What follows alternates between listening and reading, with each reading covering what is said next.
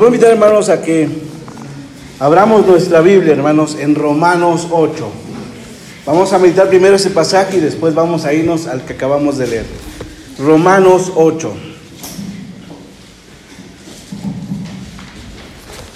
Ubiquemos el versículo 28. Y si ustedes me permiten, yo quisiera hacer esta lectura. Romanos 8, del 28 al 36.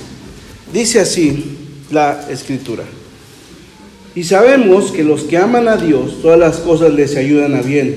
Esto es a los que conforme a su propósito son llamados.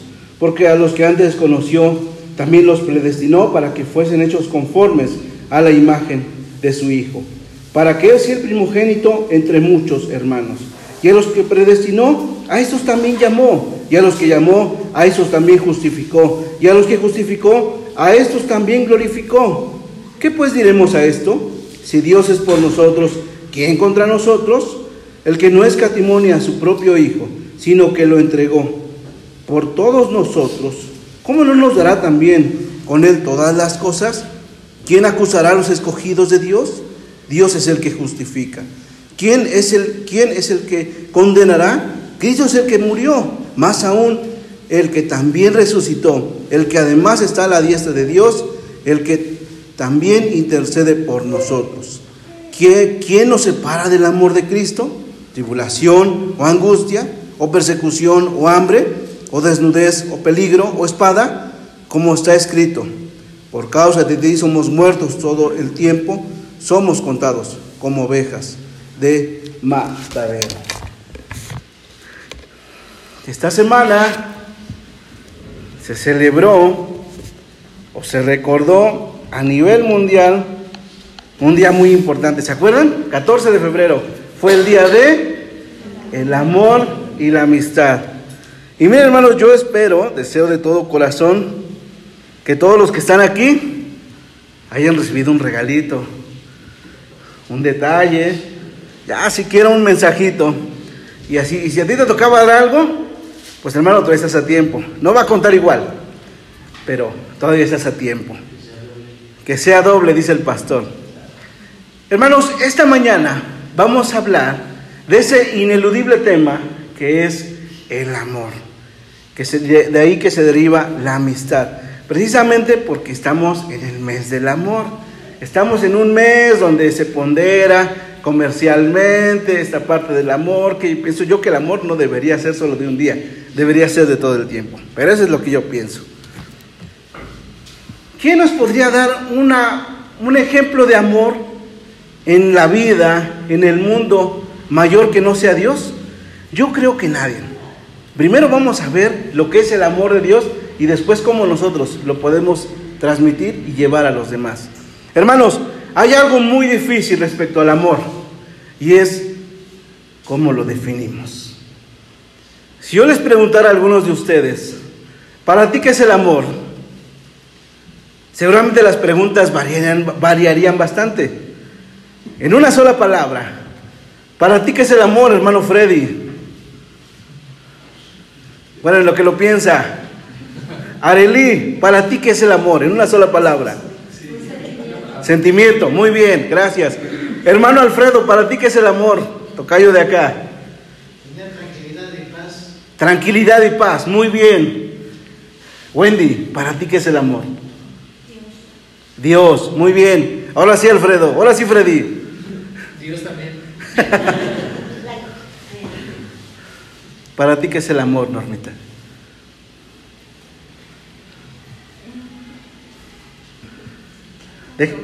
Compromiso. ¿Se dieron cuenta cuán distintas son las respuestas? ¿Cuán, cuán distinto puede variar? Tranquilidad, sentimiento, Dios, Dios y compromiso. Gracias, gracias, compromiso. Del amor se pueden hablar sus características, se pueden hablar sus aspectos, se puede hablar cómo se expresa, se puede hablar cómo se siente. Pero cuán difícil es definir la palabra amor. Pienso yo que es casi, casi tan difícil como definir la palabra vida. Sí, médicamente vida es alguien que respira, que su cuerpo funciona razonablemente bien, pero en realidad alguien puede tener todo esto y no tener vida. Es difícil. los conceptos varían. Para algunos, yo diría para los más bohemios, el amor, como lo dijo nuestra hermana Arely, es como un sentimiento. Es algo que se siente ¿dónde? Aquí, ¿no? En el estómago, eso que le llaman como maripositas. Es algo que de pronto nos nubla, ¿no? La nos nubla la vista porque, uy, de pronto le vemos más bondades a la persona amada de las que en verdad tiene. Para otros, los más idealistas, pienso que el amor es, es más así como una actitud, ¿no?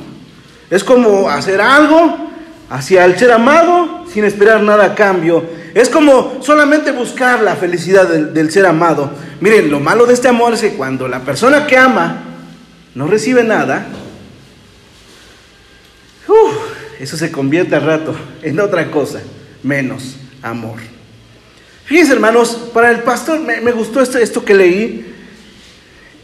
El pastor y, escritor Rick Warren, en su bestseller Una vida con propósito, fíjense cómo define el amor. Para el pastor dice, el pastor Warren dice, el amor está relacionado en primer lugar con tiempo y con sacrificio. Y miren, lo expresa así. Dice, el amor se deletrea con las letras T, I, E, M, P, O, tiempo, Dice, dice, dice lo que él escribe, pues lo, lo esencial del amor no es lo que hacemos, no es lo que aportamos, es más, ni siquiera no es lo que pensamos de las otras personas, sino cuánto aportamos de nosotros mismos. Y después sube la marca, dice, porque lo que el ser amado quiere en verdad, dice, son tus ojos, son tu oído, tus oídos, son tu presencia, son tu interés, son tu tiempo. Remata el pastor Warren en este, en este concepto del amor, dice, el mejor regalo de amor que tú puedes dar al, ser amado, dice, no son chocolates, no son rosas, no son diamantes. No me vean feo, mujeres. Así lo dice el pastor, yo no lo dije. Dice, nada de esto es lo mejor que tú le puedes dar al ser amado, sino tu concentración. Interesante, ¿no? Interesante este, este, este, esta definición que hace el pastor Rick acerca del amor. Fíjense, hermanos, que del amor se pueden decir muchas cosas, pero creo yo que el modelo de amor, el modelo auténtico, claro, conciso, incluso que nosotros podemos replicar de amor, nos lo da y nos lo ha mostrado Dios. Un modelo, una forma que Él ha llevado en, la práctica a lo largo de muchas décadas, toda la historia, en millones y millones de personas. ¿Cuál es este modelo? Vamos a ver primero el modelo y después vamos a ver lo que nosotros tenemos que hacer. ¿Sale? Les propongo eso. Vayamos al pasaje que acabamos de leer. Versículo 28 de Romanos 8 dice, y sabemos que a los que aman a Dios, todas las cosas les ayudan a bien. Esto es, a los que conforme a su propósito son llamados. Fíjense hermanos que la primera característica del amor de Dios es que el amor de Dios se siente. El Señor no es como nosotros que dosifica el amor. El Señor lo demuestra. Lo demuestra y los que están cerca de Él, los que Él ha permitido que se acerquen a Él, lo sienten. El amor de Dios es demostrado a los que están cerca de Él. Hermanos, alguien, alguien aquí me puede decir si hizo algo para acercarse a Dios. Alguien puede decir, ah, yo, yo sí estaba en esa búsqueda de Dios, y, así hice esto, hice lo otro, hice aquello, y por eso es que me acerqué a Dios. ¿Alguien puede decir eso? ¿Alguien? Para que firme mi Biblia. No, no es cierto. ¿Alguien puede decir eso? Yo creo que nadie, hermanos. Nadie, absolutamente nadie hizo nada para ser llamado por Dios. Lo que es más, nadie ha hecho algo para ser merecedor del amor de Dios. Fue el Señor quien nos atrajo. Fue el Señor quien nos dijo, ven, acércate, acércate. Miren, nosotros nos encontrábamos en una situación desesperante. No había nada atractivo en nosotros. Por más chulo que te creas, más chula que te creas, no había nada atractivo en nosotros. No. Es más, estábamos sumidos en una desesperanza total. Atrapados en los peores vicios, peores costumbres, envueltos en problemas que no parecían tener una, una solución. Los que vivimos en la 19 de septiembre, había un personaje que rondaba nuestras calles. Otros se van a acordar. Le decíamos el cobijas. ¿Sí se acuerdan? ¿Se acuerdan, hermana Juanita? Digo, yo no lo he visto, pienso que ya no está el cobijas. ¿Te acuerdas, hermano Carlitos? El cobijas, para los que no sepan quién es este personaje, era un cuate que traía una cobija, sí. Por eso le decíamos. Era un cuate medio lunático, sí. El señor no, no estaba bien como de sus facultades. Era un hombre. No se bañaba. Hablaba solito. No, eso sí no era agresivo. Siempre traía su cobijita. Era prevenido. Se ve que donde le agarraba la noche, ya. Iba preparado. Olía terrible. Sí, sí, los que se acercaban, algunas veces se acercaron a él es más, miren, hermano Temis nos va a decir, nos va a ratificar esto. Se acercaba a los puestos y la gente, por no querer tenerlo ahí cerca, decía, toma, toma, toma, échate tu taco. Pero retírate. Sí, olía terrible. Nadie lo quería en su puesto. Y bueno, el hombre comía súper bien, comía buffet ese día. Así éramos nosotros, hermanos. Así éramos tú, tú, tú, tú, yo. Fíjense lo que dice Primera de Tesalonicenses 2.13. Dice así.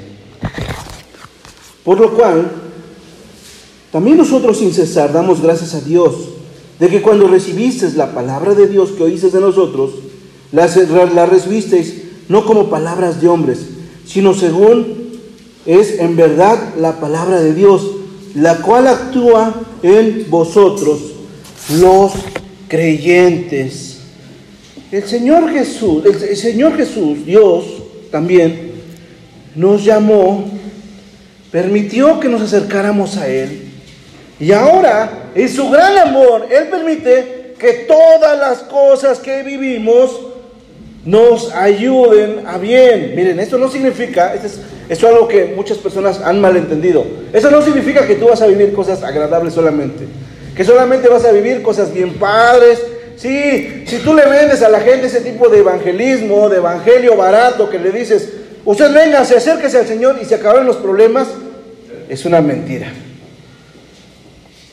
Pero lo que la palabra dice es que el Señor nos ama tanto que nuestras vivencias, que nuestras experiencias, que nuestras situaciones, aún por más difíciles que parezcan, aun cuando no las entendemos, no las entendamos, Él nos ayuda y permite que sean para nuestro bien.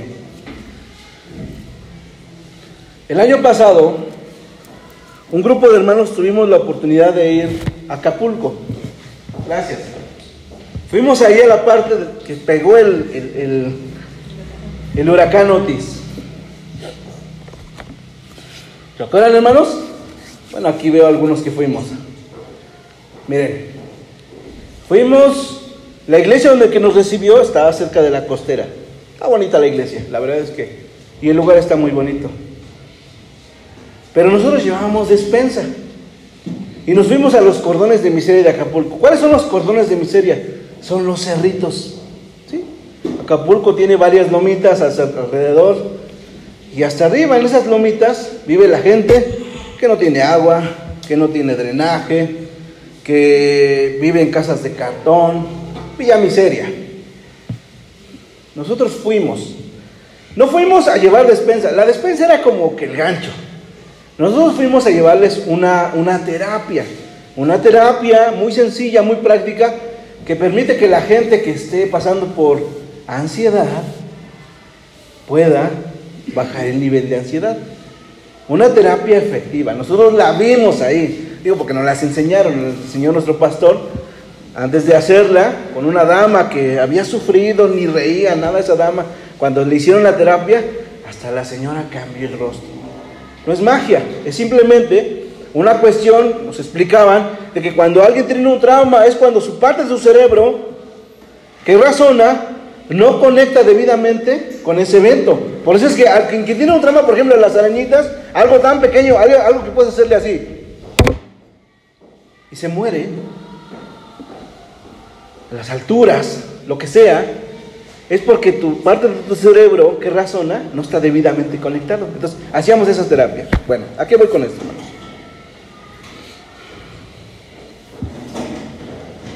Cuando subimos a, ese, a esa villa miseria, había dos formas de ver las cosas ahí arriba. Miren, nosotros podíamos subir y pensar y decir, uff, uff, aquí huele a rayos, uff, es insoportable, mira esta gente, está en la miseria. Nosotros hasta pudimos haber pensado, me voy a poner mi cubrebocas, me voy a poner esta ropa y después la voy a lavar o la voy a quemar porque seguramente aquí me puedo contagiar de una enfermedad. Esa era una perspectiva a la hora de subir al cerro, a Villa Miseria.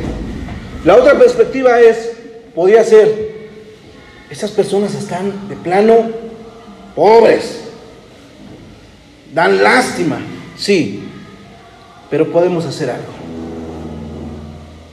Podemos llevarle despensa, podemos investigar si alguna AC, si alguna, eh, si alguna sociedad civil, alguna fundación puede ayudarles. Es un solo evento y dos perspectivas, hermanos.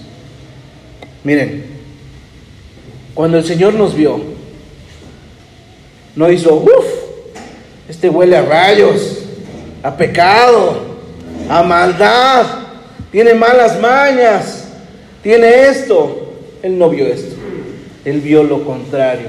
Dijo, sí, este hombre no está bien, esta mujer no está bien, pero por mi amor voy a hacer todo por Él. Hermanos, el amor del Señor en primer lugar se siente, se expresa y se expresa primeramente a los que están cerca de Él. Vayamos al versículo 29 del pasaje que leemos de Romanos. Dice así el pasaje, dice así este, este, esta parte, este versículo 29, dice, porque a los que antes conoció, también los predestinó para que fuesen hechos conforme a la, a la imagen de su Hijo, para que Él sea el primogénito entre muchos hermanos. Fíjense hermanos que la siguiente característica del amor de Dios es que produce cambios.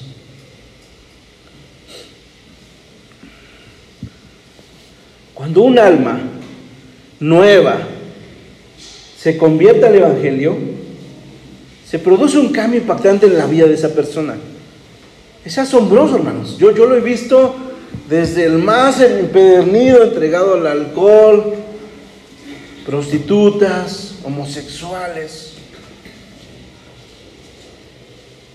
Viene el Evangelio, hay un cambio. El mejor, el mejor ejemplo de cambio, hermanos, nos lo da el mismo Pablo. Dice la escritura que la primera aparición de Pablo fue cuando él estaba ahí, viendo cómo mataban a un tal Esteban. Y no era una matanza así de meterle un cuchillo y que ya se muera, eran pedradas, piedras, piedras, piedras. Ahí estaba Pablo, ese era el Pablo, el primer Pablo que apareció en la Biblia. Luego lo vemos persiguiendo cristianos, sí, porque Pablo era un perseguidor. Agarraba mujeres, hombres, niños, abuelos, abuelas, agarraba parejo Pablo. Él no le importaba la clase de persona que era.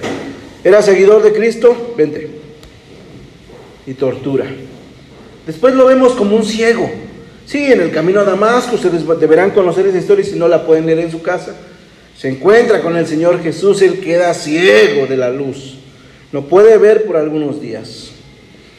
Y a partir de ahí dice la escritura que la, la vida de Pablo no fue la misma.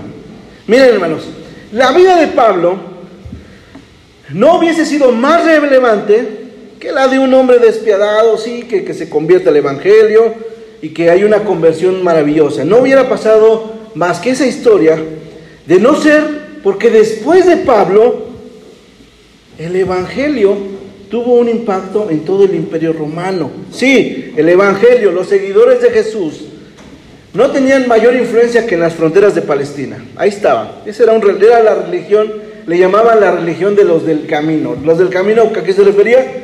Los caminos romanos, eran esa gente que andaba por ahí y decían, vete por el camino, pero seguramente vas a encontrar uno de esos locos, de esa, de esa religión exótica. Después de la vida de Pablo, el Evangelio pudo ser conocido desde el más insignificante de los esclavos hasta el mismo emperador. Resultó ser que el más aguerrido de los perseguidores se convirtió en el más eficaz de los misioneros. Ahora, fíjense lo que dice el versículo 30 que acabamos de leer del pasaje. Y a los que predestinó, a esos también llamó. Y a los que llamó, a esos también justificó. Y a los que justificó, a estos también glorificó. Primeramente el Señor nos mostró nuestra situación decadente. Nos mostró nuestra bajeza. Tocó nuestro corazón por medio de su espíritu para que nos rindiéramos, nos arrodilláramos. Después trajo esperanza, trajo un hermoso propósito a cada uno de los que estamos de aquí. Nos trajo una nueva vida. Si no sabías por qué se llama esta iglesia Nueva Vida, es por eso, por esa nueva vida que el Señor nos trae. Debes saber, hermano, que aquellos que han experimentado el, amor de Dios viven y han vivido un tremendo cambio en su vida. Ven, hermano, hermano Freddy, voy a contarles una historia. Mira, mi hermano me va a servir. Este muchacho, yo creo que sí sabes en la cámara. Este muchacho, acá, mira, es un soldado que no obedece. Desobediente. Le dicen, vete a ese, a ese, a ese lugar a trabajar, no va. Pierde su material de guerra. Va su sargento, le dice, compórtate. Ah, no, y le da un bofetadón. Él no entiende. Vienen los tablazos, ¿sí? Porque dan tablazos, eso me lo dijo mi papá, que estuvo en la milicia. No entiende. Te voy a cuartelar. Tampoco entiende. Bueno, ya le dice, no te voy a dar permiso de salir, aquí vas a estar toda la semana, 15 días, un mes. Y él sigue sin entender. El sargento va con su coronel y le dice, coronel, aquí le traigo a ese soldado necio, desobediente, que no quiere obedecer, que no quiere hacer nada. Y ya probé con todo. Ya le di bofetazos, ya le di tablazos, ya lo acuartelé, ya le negué los permisos y no obedece. El coronel le dice, ¿a poco ya hizo de todo? Sí, de todo. Y le dice, ¿ya probó el amor? El sargento se queda, ¿cómo que el amor? Estamos en el ejército. Sí, el amor. Dice esta historia que el coronel se acerca, por eso quería aquí al soldado. Dice que se acerca, lo abraza. Miren ya cómo se rió. Lo abraza y le dice, ¿qué pasó muchacho? Y le empieza a hablar de amor, con amor. Ya siéntate soldado. Gracias. Le empieza a hablar con amor. Dice esa historia que el, el, soldado quedó turbadísimo. Dice que al final acabó con la cabeza abajo, sus lagrimitas corriendo por sus mejillas. Y confesó, he sido malo, le dice al coronel, he sido malo. Pero ya no lo voy a hacer, porque nunca olvidaré su bondad y sus palabras. Así es el poder del amor de Dios, hermanos. Es tan hermoso, es tan grande, que produce un cambio en nuestra vida. Un cambio que se nota, sí, hermanos. El amor tiene la, de, Dios tiene la característica de que produce cambios. Pero hay algo más del amor de Dios. Vayamos al versículo 35. Dice, ¿qué nos separa del amor de Cristo? Tribulación, o angustia, o persecución, o hambre, o desnudez, o peligro, o espada. Y luego dice el versículo 38, Por lo cual estoy seguro que ni la muerte, ni la vida, ni los ángeles, ni principados, ni potestades, ni lo presente, ni lo porvenir, ni lo alto, ni lo profundo, ni ninguna otra cosa creada nos podrá separar del amor de Dios que es en Cristo Jesús nuestro Señor. Hay una parte del amor que no nos gusta lidiar, hermanos, sí. Miren, cuando una persona ama a otra persona, lo mínimo que espera es un poquito de amor, ¿sí? Me van a decir, no, yo amo a mi hijo abnegadamente, está bien, pero toda persona que ama, porque eso es algo humano, toda persona que ama espera un poquito de amor de vuelta. Si es mucho amor, que bueno, pero al menos espera un poquito. Porque miren, cuando, no, cuando uno ama a una persona y no recibe amor, la historia es previsible. La persona va a renunciar a ese amor, ¿sí? Y poco a poco va a dejar que eso se enfríe, ¿sí? Usted podrá decir, yo amo a mis hijos abnegadamente, ¿sí? Y está bien. Pero conozco personas y no las juzgo. Madres, padres que tuvieron hijos ingratos. Y ya después no hay nada, no hay amor. Esto se enfría. Es algo natural. Es algo de humanos. Así que si usted le ha pasado, no se sienta mal. Es humano. Seguramente le pasó o le va a pasar.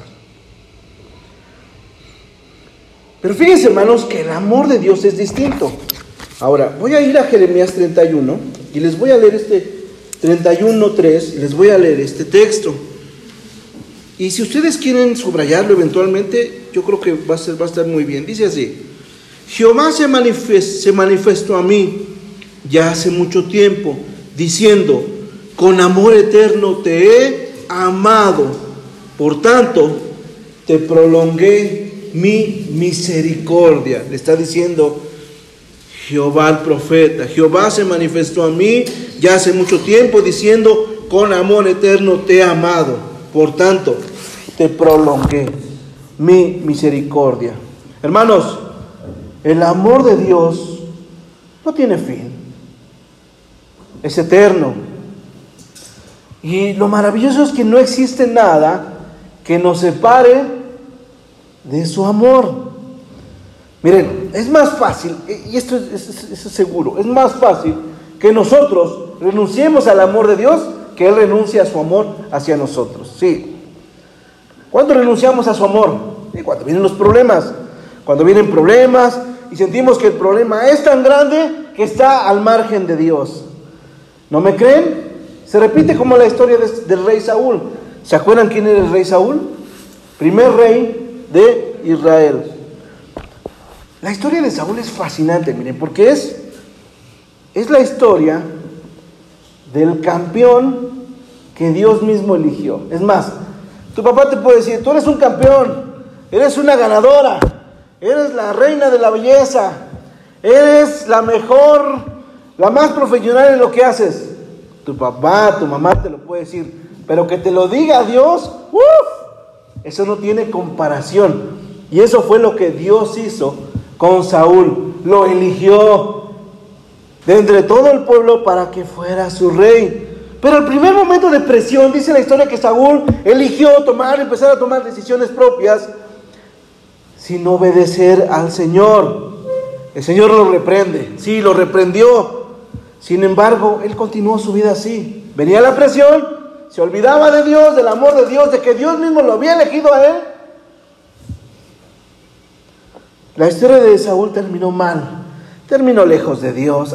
sus últimas, eh, eh, historias que aparecen en la Biblia es buscando a una divina, para buscar a un viejo profeta, para saber qué hacer en su vida. Sí, es más fácil que nosotros renunciemos al amor de Dios que Dios renuncie a su amor. También cuando, cuando nos puede llevar a renunciar al amor de Dios, cuando vivimos desesperanza. Como cuando el pueblo del Señor estaba ahí por entrar a la tierra prometida. Dice la historia en Deuteronomio, mandaron 12 espías a ver la tierra. Una tierra preciosa, una tierra que cultivabas lo que fuera y te daba el árbol y te daba fruta, te daba lo que tú quisieras. Sí, pero diez espías dieron un, informe de pesimista, un informe diciendo, no, nosotros no vamos a poder. Dice la escritura que el pueblo gimió, gimió como bebé, lloró. No clamaron a Dios, se apanicaron, pasaron por alto los milagros que habían visto de Dios y antes bien consideraron regresar a la, a la esclavitud en la que estaban. Hermanos, es más fácil que nosotros renunciemos al amor del Señor, pero no, por el contrario, el Señor se mantiene fiel. Su amor es para siempre. Ahora, vamos a leer ese texto que acabamos de leer, que nos ayudó a leer nuestra hermana Daina. Proverbios 18. Voy a invitar a que todos lo abramos, hermanos. 18. Versículo 24. ¿Sale? Yo ya leí mucho, ahora que ustedes, yo voy a invitar a que ustedes me ayuden a leerlo, hermanos. Ah, mire, ya se los pusieron aquí, qué padre. Proverbios 18, 24. ¿Qué dice, hermanos?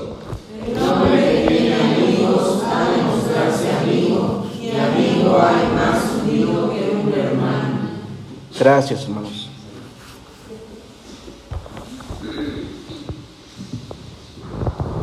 Dice aquí, el hombre que tiene amigos ha de mostrarse amigo. Hermanos, en nuestra sociedad actual, la soledad está en todas partes. Sí.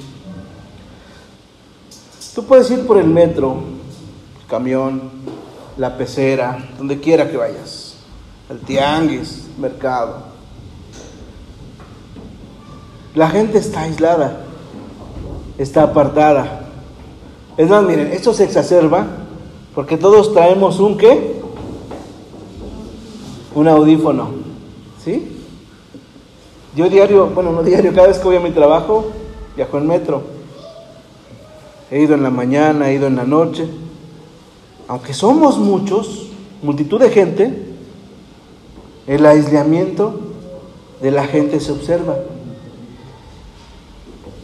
Pero todos necesitamos, hermanos, amigos leales. Todos. Amigos que nos escuchen. Amigos que se preocupen por nosotros. Amigos que nos ayuden en los malos tiempos como en los buenos. Es más, uno puede tener docenas de conocidos ¿Cuántos amigos tienes en tu Facebook? Los que tienen Facebook.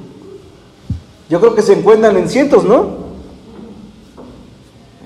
El, que es muy popular seguramente se cuenta en miles. Puedes conocer docenas de personas, tener docenas de conocidos. Pero un amigo es oro molido. Nosotros, hermanos, perdemos mucho tiempo buscando Tener un amigo verdadero, un amigo como el de la canción, yo soy tu amigo fiel. Perdemos tiempo, hermanos, porque queremos amigos. Hoy quiero invitarte a que cambiemos el paradigma. Y en vez de perder ese tiempo, tú, tú te conviertas en un amigo verdadero. El modelo ya lo vimos, hermanos. ¿Qué tienes que hacer? Es muy sencillo. En primer lugar, ama a los que están cerca de ti. En primer lugar, tu familia, tu cónyuge, tus hijos, tus hermanos si vives con ellos, tus padres. Ámalos. Después están tus hermanos de la fe.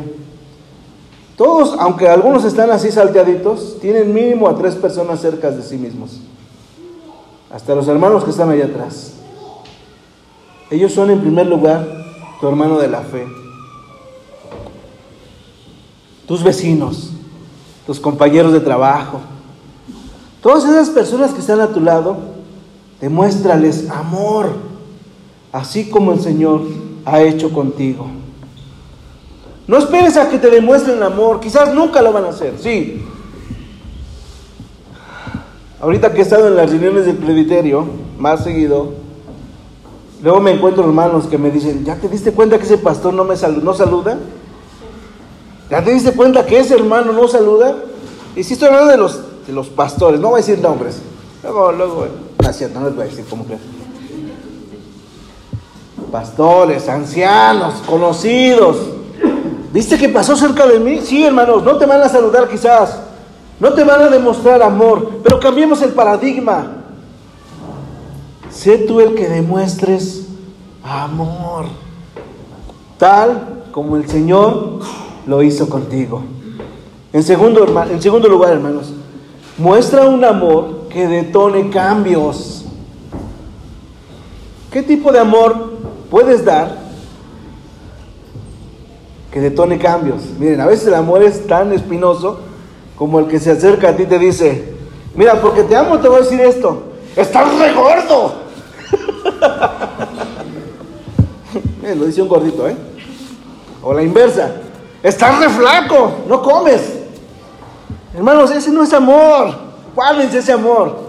Guárdenselo en la bolsa y ya díganlo cuando se los pregunten. No, hermanos, el amor expresa palabras de ánimo, palabras de consuelo, palabras que resultan en confianza, en apoyo, palabras que no se expresan con violencia, ni verbal, ni física, ni de ningún tipo. Un amor que se note. Ama a los que están cerca de ti, pero ámalos de tal forma que se produzca un cambio verdadero, positivo en la vida de las personas. Y mira, por último, el mundo nos enseña un patrón del amor. Nos dice, si tú me das, ¿qué? Yo te doy. Tú no me das, yo no te doy. Ese es el patrón del amor del mundo. Yo les invito a que cambiemos también ese paradigma. Yo doy amor porque mi Señor, mi Dios me amó para siempre. Y no está sujeto a cuán bueno sea yo, cuán, eh, cuán, cuán agradable sea, cuán buena está mi vida. El Señor me ama tal y como soy. De esa misma forma, ama tú. Ponte de pie, hermano. Ahora, cierra los ojos, hermano. Yo sé que esta clase de amor es difícil de dar. Sí, sí, hermano, somos humanos. Nos cuesta dar este amor. Pero podemos emularlo, podemos imitarlo, podemos hacerlo tal como lo hizo nuestro Señor. Cierra tus ojos. Mira tu vida un momento. Si tú no das amor, ni a los que están cerca de ti, o la clase de amor que das, ni es amor, es todo menos amor. Y esperas a dar amor antes, primero que te den a ti antes de tú dar, si tú estás en esa situación, pide al Señor que toque tu corazón para que puedas amar tal como Él te amó, para que puedas amar tal como Él te demostró amor. Señor, gracias Señor, gracias Padre porque nos amaste sin merecerlo, gracias porque nos amaste sin que fuéramos merecedores, sin que hiciéramos algo para tenerlo. Gracias Señor, gracias Padre, porque éramos de lo peor y aún así nos amaste. Y fue tal tu amor, Señor, que nos cambió la vida para siempre. Fue tal, tal tu amor, Señor, que día a día lo podemos ver. Es permanente, es continuo, es para siempre. Señor, enséñanos amar de la misma forma que tú lo haces. A nuestros vecinos, a nuestra familia, a nuestros hermanos de la fe. Sí, a veces no nos caen bien, no los aguantamos, pero enséñanos a amar a todos como tú nos has amado. Que nuestras palabras, que nuestros pensamientos, que lo que digamos, que lo que hagamos, demuestre amor, ánimo de consuelo, confianza, que se note. Porque Padre, la marca del amor tú no la diste. Y lo maravilloso es que la podemos imitar. Que así sea, Señor. Toca el corazón de todos los que estamos hoy aquí. Y al salir de aquí, amemos un poco más de lo que hemos amado hasta este momento. Pues todo te lo pedimos en el nombre de Jesús. Amén.